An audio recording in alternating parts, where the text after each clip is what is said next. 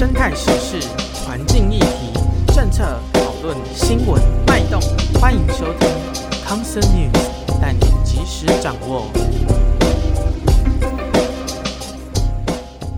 深深的议题，企图以华丽的名来掩饰。欢迎来到康 Sir 制药，我是吕博猫，我是 Fly 鸟。如果你是新听众，欢迎你的收听。这是一个聊聊台湾环境与生态保育议题的节目，有关于时事的 Cancer News，主题是探讨的假投稿时间，还有精简成十分钟上下的 Cancer Zip，让你快速吸收保育观点。清明年假，我去了那个大港开唱，我真的觉得很开心。就是解封后的音乐季真的很赞，因为前前面两年戴个口罩，真的要呼吸都很困难，而且里面不能吃东西。现在可以吗？可以啊，就是除了室内，室外场基本上就是可以吃东西这样。那我终于听到当代电影大师演出，超赞！我真的觉得高雄流行音乐中心还不错。你有去看克拉奇跟闪灵的那个现场？有啊，很炸啊。我没有去，我想哭哦。那你都在干嘛？这几天我在买大嘻哈的票，我有买到。四月八号，弥补我没有去大港的心情。啊，清明连假我就回家扫墓。我真的蛮喜欢去扫墓的，因为扫墓的时候你都会不知道墓地里会看到什么样的生物。我小时候就很喜欢，然后每次听到说哦有蛇退在那边，我就觉得，呃，我好想去看看蛇有没有在里面。我小时候都这样。而且是很难得，就是因为其实现在家里已经没有务农了嘛，可是因为家里的那些祖坟都是在田里面，所以在这种故乡的土地上做一些活动，我觉得蛮蛮有趣的。好，那我们今天康 Sir News，我们就先来聊聊，进入我们主题。我们第一则新闻是什么？节目开头我们先补充一下，我们上一集康 Sir News 有提到阿朗伊步道的水泥化的新闻。那在节目的尾声时候，有跟大家说可以去张怡律师的 Facebook 粉丝团。那最近在他的粉丝团上面就有指出说，该案呢其实后来就有补开生态检核的会议，大多数的结论是说，就是把整个阿朗伊南段那些陆蟹的热点区域的水泥墙把它打掉，以免影响那些陆蟹的繁殖。不过在北段地方已经开始有民众陆续发现死掉的螃蟹了。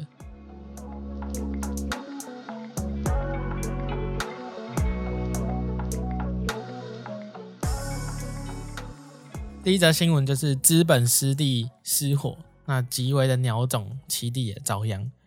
它其实只说台东的资本湿地，三月二十六号它傍晚之后发生的火警，哎，现场火势非常的惊人，你在几公里外都可以看到整个红红的火光照亮的夜空。那台东消防大队就去前往救灾，火势一路到当天晚上七点多才受到控制，而到了隔天清晨才完全的扑灭。事后就是估计说，整个燃烧面积多达的二十公顷，烧掉的面积很大哦。如果是大家是用一些台湾常见的标准哦，例如大安森林公园，就是烧掉快要一个大安森林公园那么大，或者说高雄的那个国家体育馆那么大这样子。哎、欸，说到这个，前一阵子有个小行星，然后好像与地球擦肩而过，然后美国那个新闻写的那个度量衡单位更好笑，他写说二十九只短吻鳄的大小的彗星。还是陨石与地球擦肩而过，我觉得这比大安森林公园这个面积去形容一个地方的大小还要来得好笑。然后当时就有人说，就是美国人他们坚持用英字，就是死不要用公字。啊，对对，超北极。他们坚持用英字或是其他动物，例如呃，这个有几个浣熊的头那么大，就是短吻鳄这样。哎、呃，我觉得台湾会这样，真的是学美美国跟美国爸爸学习。大安森林公园一零一大楼，大部分才不知道大安森林公园多大。你还不如讲几个标准球场，什么游泳池啊、足球场、棒球场，还比较有概念。好了，那因为这这种地方它的燃烧面积很大，所以其实很难去判定哪边是第一的起火点。不过过去呢，其实时常会有人在当地倒垃圾、焚烧垃圾，所以也不排除其中个原因是像是焚烧垃圾导致的。这如同我们之前在讲石虎被烧死的那一集有点像了。其实野地常常会突然烧起来。那交交通那个他们的呃台东县政府就表示说，他们在部分路段其实有放置监视器，但是因为整个整个湿地啊，它的路口很多。所以你真的要用监视器来讲，它其实效益没有很好，所以考量说这是未来在增加一些比较隐藏式的设备来掌握不肖人士的出路，是这样一说啦。那整个资本势力它是生态丰富的，它曾经获得国际鸟盟评为 A 万级的重要野鸟栖地，全台湾有六百多种的鸟类，那快要有三分之一都在这边出没，所以代表说这边其实是候鸟迁徙的其中一个必经之地。那荒野的台东分会。他的组长苏雅婷也在他的脸书上表示说，他相当忧心，因为现在啊三四月这边正值动物的繁殖季，所以有的像是昆虫啊啊爬行类、哺乳动物、鸟类，其实都开始产卵或是繁殖后代。那加上加上他们常会有说要保护他们的育幼、保护宝宝这种的个性，所以往往这种灾难一发生，会导致就是亲代子代都双双死亡的悲剧。就像是上一次那个石虎。也是因为会育幼、会保护宝宝，所以他本来其实自己逃走了，后来又跑回去，但也不知道到底发生什么事。不过他没有被烧死啊？对，他没有被烧死，不过就是会顾宝宝这样一起被烧，蛮可怕的。如果是稀有物种的话，甚至可能会达到局部区域的灭绝，因为那些数量本身比较少嘛。嗯，那同样的。他也持续的去关心说，像是该地区有环景雉，而环景雉在农委会的鸟类红皮书是列为极危的鸟种。嗯，而且他们在整个火灾发生的前几天、前三天的时候才刚做过调查，他知道说整个资本湿地有一百九十六种的鸟类，才刚刚说哦屡创新高的记录，结果三天后就发生这种这场大火。那接着我们来看看资本湿地的简介，这边曾经是卑南族的巴嘎鲁各家族的聚落。也是卡大地部族人第一次跟荷兰人接触的地方。台东资本湿地，它是由资本溪冲积而成，那边有水泽、草丛、树林、海岸、河川，还有农牧地，不同不同的地景合在一起。我们过去在生态学上往往会知道说，这种不同地景的组合在一起的地方，往往会有着最高度的生物多样性，因为可以利用的环境很多样，所以来这边的动物也很多种。那前面提到说，整个资本湿地它获得国际鸟盟评定为 A1 级的重要野鸟栖地。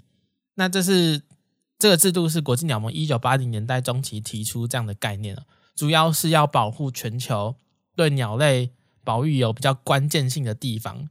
那像在欧盟啊，他们也会针对说国际鸟盟提出来一些重要栖地，在一些呃开发或是保护上需要特别去重视。整个等级分成。A one 到 A 四，就是依照等级来讲呢。那 A one 这个等级呢，它其实呃保护对象是指说全球受威胁的鸟种，像是黑面琵鹭这样的鸟类会在这边使用。不过，即便这边生物多样性非常的多样，可是在国内资本湿地是尚未纳入行政院营建署的整个国家重要湿地保育计划，所以现在资本湿地都还不是任何的国家湿地的等级。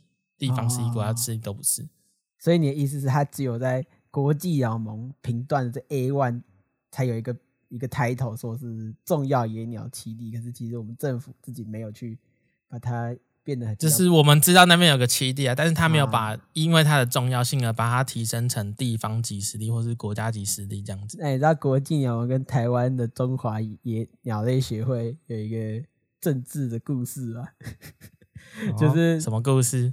国际鸟盟，它应该是前几年吧，就是因为也是因为一中原则吧，所以就把那个中华鸟会给就是踢出了那个国际鸟盟里面。所以原本中华鸟类学会他们叫 ROC，后来就直接改成台湾，就是因为既然被踢出去了吧，我们就用自己的名字啊，所以就就直接把它用成台湾。这个如果今天我们资本湿地被烧掉。其实，在那个国际鸟盟，他们其实有把它做一个认定重要野鸟栖地。那那这样子，那个中国要不要负责？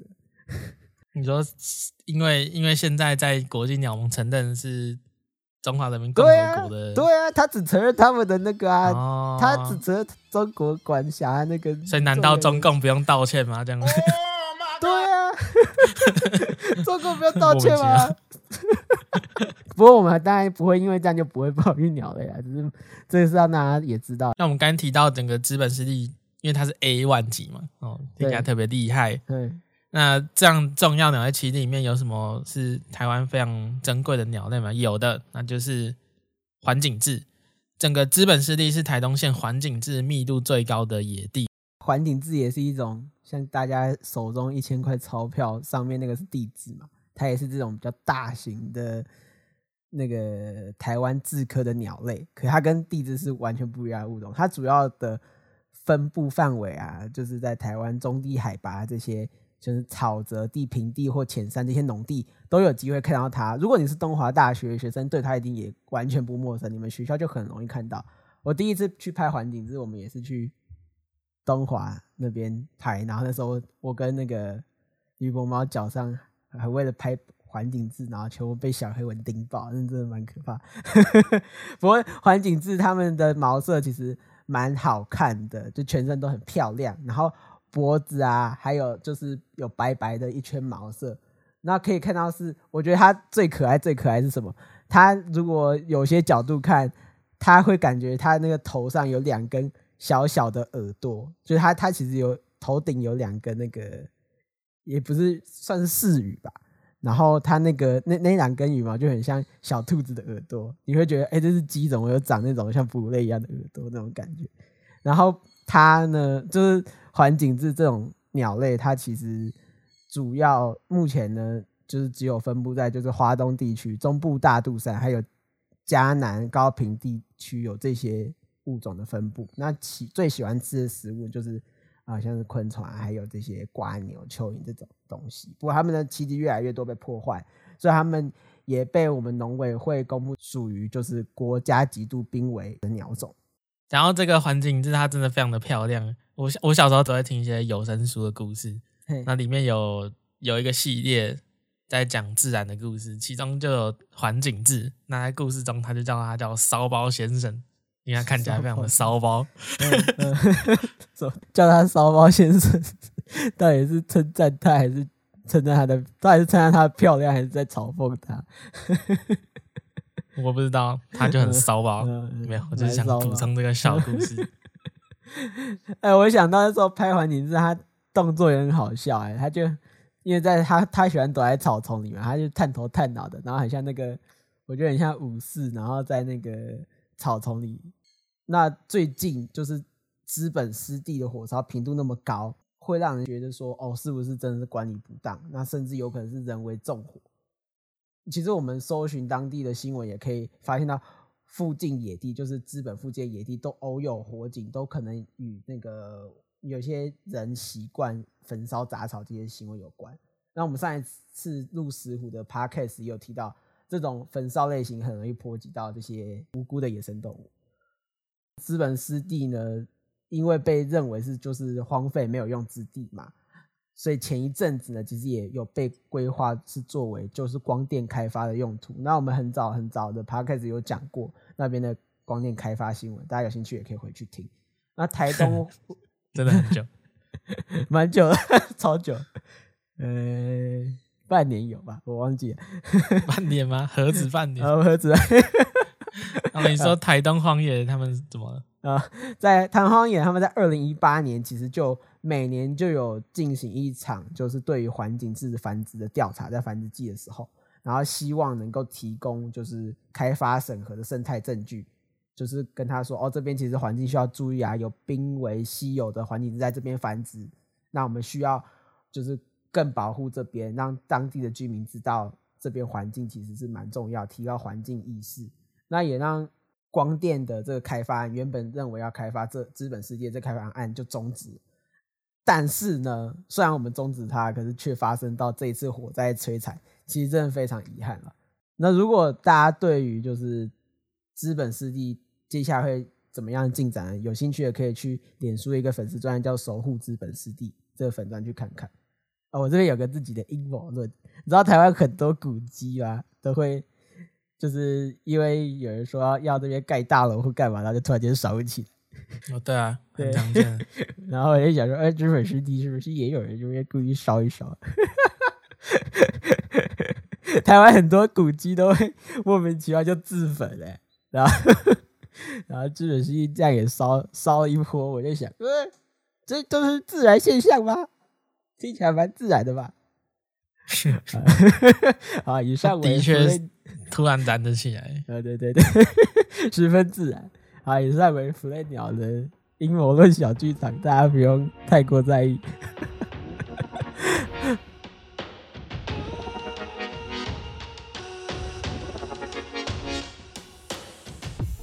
哎，你知道世界上有几种企鹅吗？我知道，全世界总共有十八种企鹅，而且它们不只有住在南极哦。哦，那你知道我们不是你企鹅厅，其实一直都可以订购吗？当然知道啦！快把可爱的企鹅们穿回家，马上到 FB、IG 及底下节目资讯栏位找到康 Sir 制药连结，用购买支持我们持续创作，买起来吧！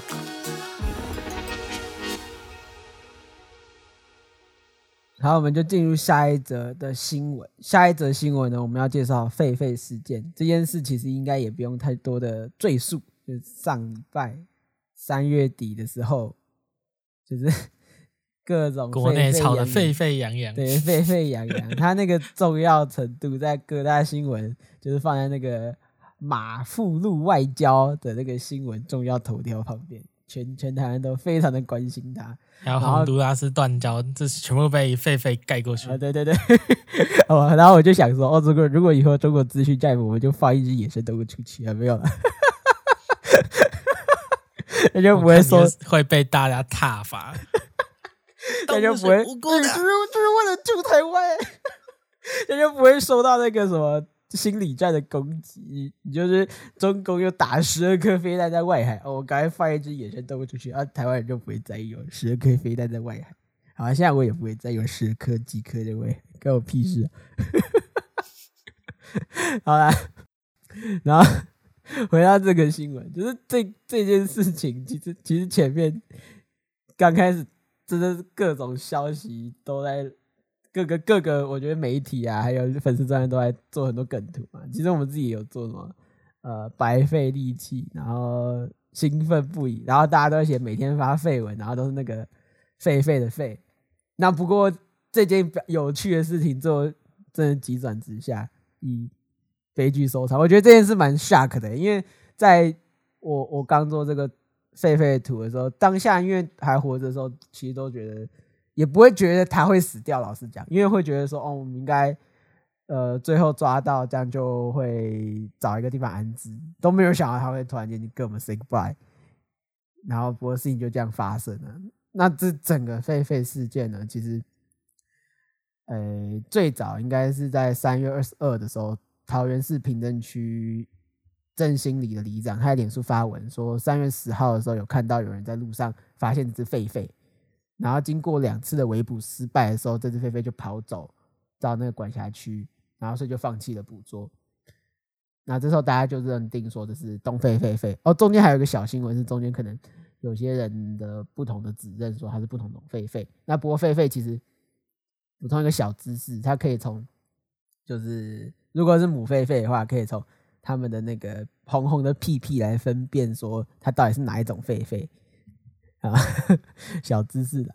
那另另外就是有外传，就是这只狒狒是六福村跑出来的。那六福村第一时间是否认的，然后随后就清点园内的狒狒数量，然后却发现其实多一只哎，然后就推，然后就有人推估是呃那只多的，就园内多的那一只是新生的狒狒。不过也让大家开始质疑说，是不是六福村有疏失？那全台合法登记饲养。狒狒单位呢，也只有台北市立动物园、六福村，还有寿山动物园。林务局呢，其实也不排除有可能是民众饲养跑出来。那不过在事件的最后，最终，现在我们已经知道这些死亡狒狒证实其就是六福村跑出来的狒狒。那这是自由的狒狒呢，就是首次目击从桃园平镇，接着一路跑到新屋富冈，然后这各大媒体都一直追追着他跑，然后一直。播他的新闻消息，大家应该都知道。中间还发现他会偷吃菜园的菜啊、莴苣，然后还有看到他那个嘴巴上叼地瓜丝。哦，那这我这边讲一个梗图哈，虽然虽然事情这样过，可是我觉得蛮好笑。他那时候吃莴苣的时候，就有人放那个，你知道 World Gym 吗？有一个健身工厂，它叫做 World Gym。World Gym，对。然后那 Gym 的 logo 刚好是一只，也是灵长目，它是金刚猩猩吧？我忘记了。反正有人就是就是也是讲，就是把那金刚猩猩换成狒狒，然后就写 Gym。呃，其实当下蛮好，跑去代言了他。对对对对对对。哦，我就哎哎，真的，如果不是悲剧收场，他应该可以制造六福村一次商业奇迹。好了。那在过程中，他跑的过程中其实也没有任何人因为他受伤或遭受攻击。然后二十七日下午的时候，这只狒狒就跑到富冈的一处民宅内躲藏。农业农桃园市农业局的人得知消息之后，就大批阵仗出动围捕。然后这整个都是一个混乱悲剧的开始。一开始大家以为狒狒被麻醉之后捕捉，结果。隔不久，新闻就出现说：“哦，这只狒狒已经中枪倒地死亡。”而狒狒的遗体呢，就是送验之后发现到它的右背还有左胸都有明显伤口，那右边的臀部就是后面有一处的擦伤。桃园市政府农业局人员第一时间就是到现场，竟然是以像那种猎杀那种野生动物那种站立品姿势合照，就是把狒狒放在地上。然后一拳拿着枪，然后跟那只狒狒合照。这其实画面不是很好看呐，因为大家就只是围捕它，然后不知道什么用这种方式去拍照。甚至有一段影片流出去，留给在网络上大家都看得到，就是说官方人员就一直说我要拍照给女儿带到学校炫耀。然后所以就很多人说这可能是造成，就网友啦就说这可能是造成狒狒延误就医的凶手。但是农业处局就解释。因为光线昏暗，他其实大家都不知道说，哦，这是狒狒有受到枪伤。在移送狒狒的时候，才发现有血迹。那农业局的局长后来就是率先，这也是蛮荒谬的，就是大家应该有看到，就是呃，跟狒狒的遗体鞠躬致歉，真的很很尴尬，有有作秀的感觉，蛮好笑。就是他那个行为很荒谬啊，就是你前面处理成一一片混乱，然后后面才恭恭敬敬的。这种这种态度有点荒谬。那相信这几周大家应该已经看到了很多网络上跟媒体上的评论。那这边特别推荐大家可以去看报道者或是窝窝，他们有很细致的报道。那我们康 Sir 资料这边呢，就以我们比较在意的部分跟大家聊聊做讨论。首先，关于狒狒哦，全世界狒狒有六种，依照林务局公告，它们全部都是保育类野生动物。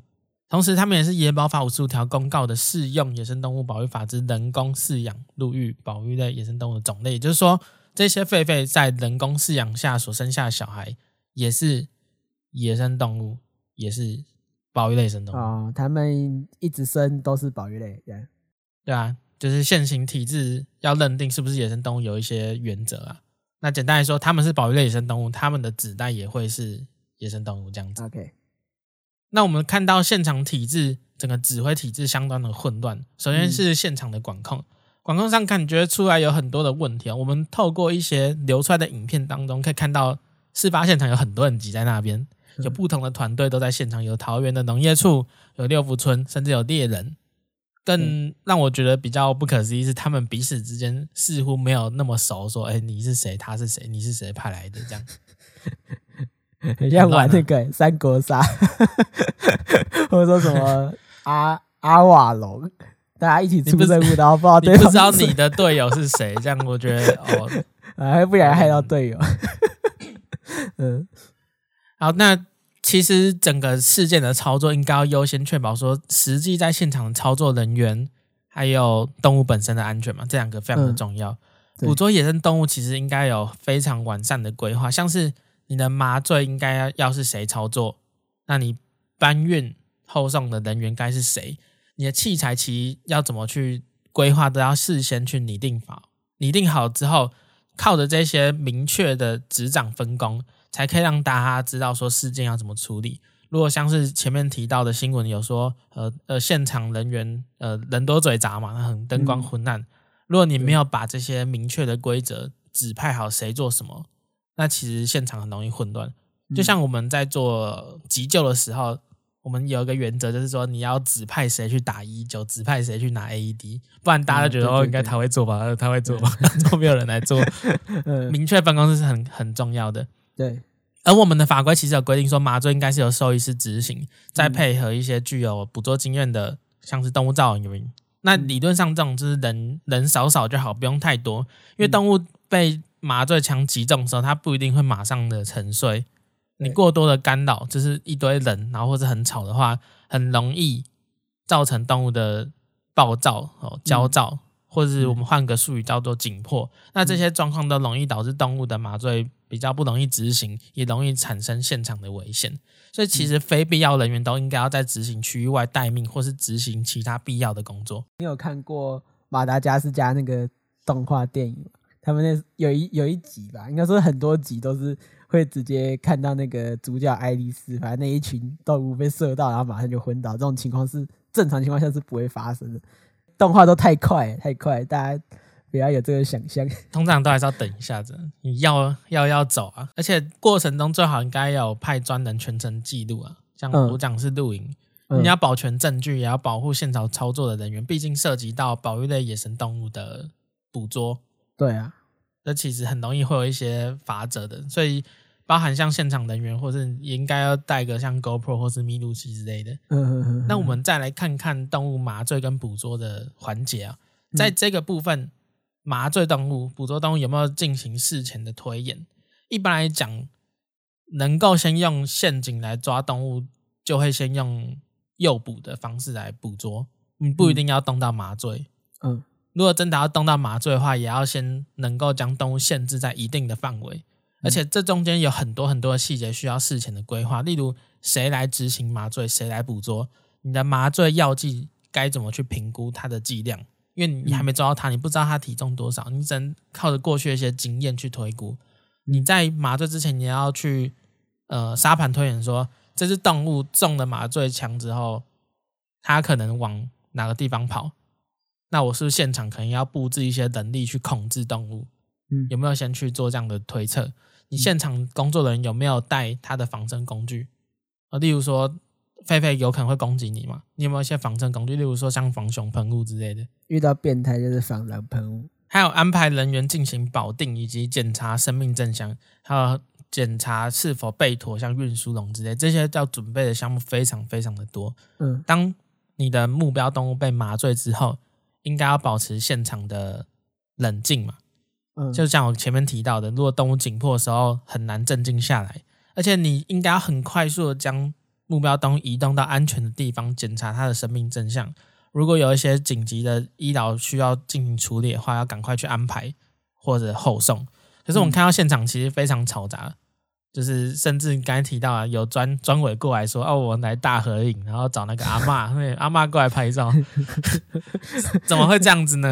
你是你要赶快确认动物的安全啊，看看动物安全，看看现场人员有没有下一个流程要怎么走，怎么是拍照，而且很我不知道哎，就算他们说狩猎之旅那种感觉很夸张，对啊，有一点这种感觉。他们有提到说他不知道动物中枪了，对，你为什么你不知道动物中枪？因为你没有先检查动物的状态。对，诶，就算真的麻醉了，你也不该把他拖过来先拍照啊。对啊，你应该要先确认他真的 OK，然后后送这样子。嗯、对，很 很像我这样讲不确定好不好？哎，就是有一种乌合之众，然后大家都不知道在干嘛那种感觉。我觉得这是凸显说就是现场指挥的失灵了。哦，还有像是我们刚才提到的麻醉之后，下一步骤你要移移动。动物嘛，那过程中怎么是把动物直接就是徒手拎起来，然后丢到网子，用束带绑起来？哎、我看那影片，他还用塞的，塞进那个最后他们，我不知道是拍完照还是拍拍照之前，就是他们有个小笼子，他们那时候就单手把那个狒狒拎起来，然后再塞进去，那看起来都都很像他们。好像已经知道它死掉了，我不知道那个动作就是好像就随便甩一甩那种感觉，我也觉得哇酷哎！不同的动物它其实都有不同的保定方式，也就是说不同动物它有不同的控制动物不会受伤或乱动的方式。对，那狒狒也有它的方式，那这都是专业，绝对不会是徒手拎起来用束带绑起来。那你运输笼有没有准备备妥？对，看起来是。很乱啊，抓起来就丢进去，就就很怪这样子。还有塞，它有塞的过程诶，很像我塞那个睡袋塞不进去这种硬塞的那种动作。这样很容易造成动物就是持续的受伤啊。嗯，然后最后为什么是由非动保或是野生动物专场的专委拎着狒狒，然后那边要求拍照之类的？我觉得这个现场指挥确实出了一些问题，嗯，有一些失能这样子。那回到现场的维安，好了，我认为说，我们认为说，捕捉动物现场人员的安全是相当重要的嘛。嗯，所以你配置维安人员，真指的其实就指说可能持致命武器的，例如像猎人这样的角色。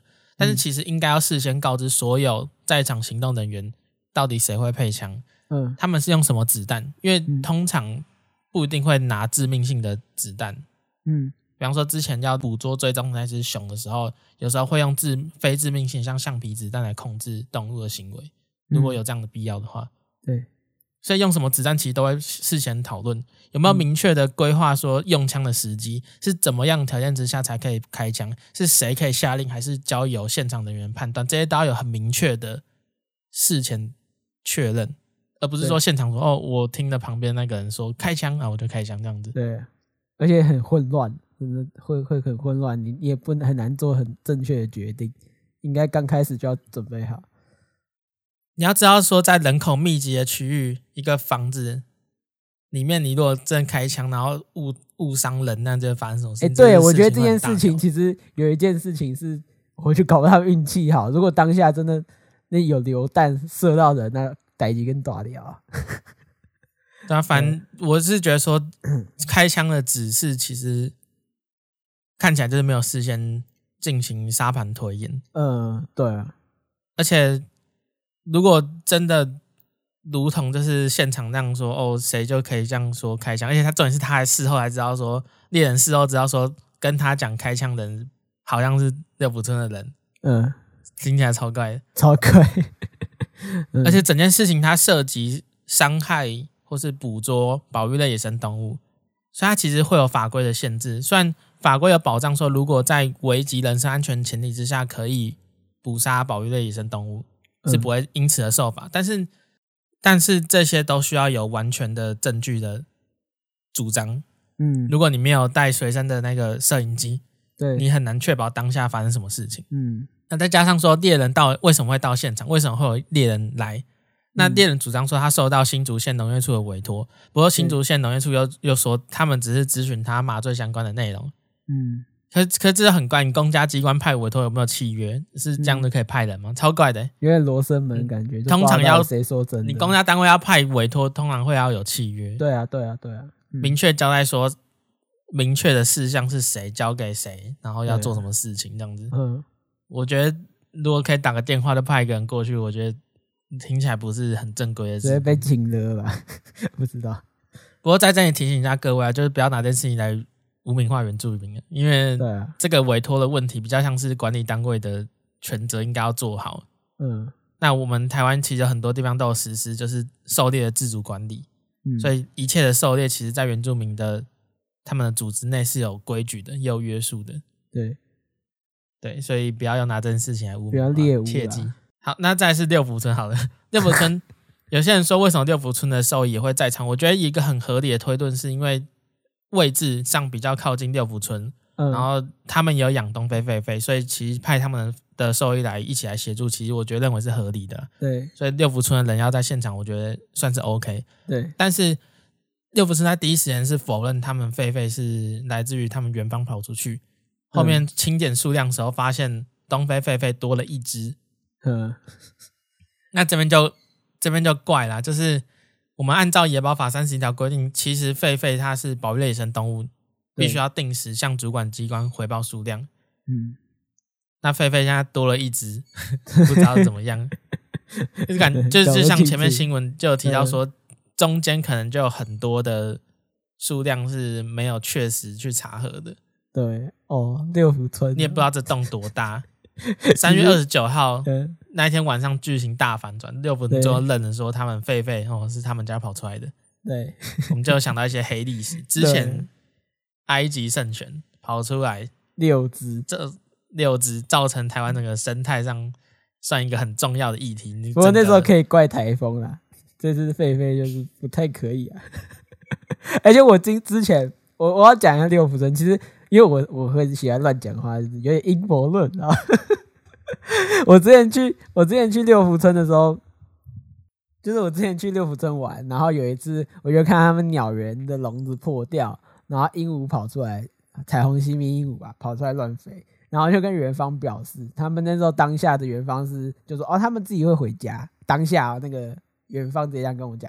然后回去就不开开心啊，因为我我我就是想说，哦，之前埃及圣犬就是这样飞出来，然后现在花很多钱搞这些有的没有的事情，然后我就不太爽，所以我就开始写那个元方的官方信，然后打字打很多，然后 po 那个照片，我都 po 很多，拍了很多照片，然后就是网子有破洞，然后鹦鹉到处飞，都飞到外面的树上，然后就 po 一 po，打一打 po po 给他们，然后他们有回啦，他们是后来是有处理啦，然后这件事情才 OK，就小事情。可是我当下的感受是说，哎，我就说会跑出来，你跟我说还自己回去，我就满头问号这样子。那，那听起来就是员工上面训练也要再加强。对啊，不然的话，就像我们前面提到，埃及圣泉如果真的造成生态上的一些影响，嗯、或者是我们把事情讲的严重一点，如果造成民众的呃财产损失，甚至是受伤、死亡，嗯、这这其实不是六福村可以担哪个单位可以？对啊，没没有单位可以担得起这种事情，啊、巨额赔偿赔不完。对啊，所以蛮遗憾的啊。野生动物在台湾的状况是常常不被受到重视啊。嗯、野生动物相关的专业，你说菲菲跑出来那么多天，十几天了，其实已经够拟定出一个完善的捕捉计划。对，十七天。所以也期盼说，这是主管机关可以务必上紧发条。不过现在整个事件都还在厘清当中。嗯、对，所以我们也希望未来这种状况不要再发生了。对，有时间就。不过我觉得算是台湾，这算是全民注意的近期，应该算是就这个案件而已。希望这一只狒狒不要真的白白牺牲，希望能够让大家学到更多的事情，就是面对野生动物捕捉。好，那今天新闻差不多就录到这边。我是 Fly 鸟，我是吕博猫，我们下次再见喽，拜拜，拜拜。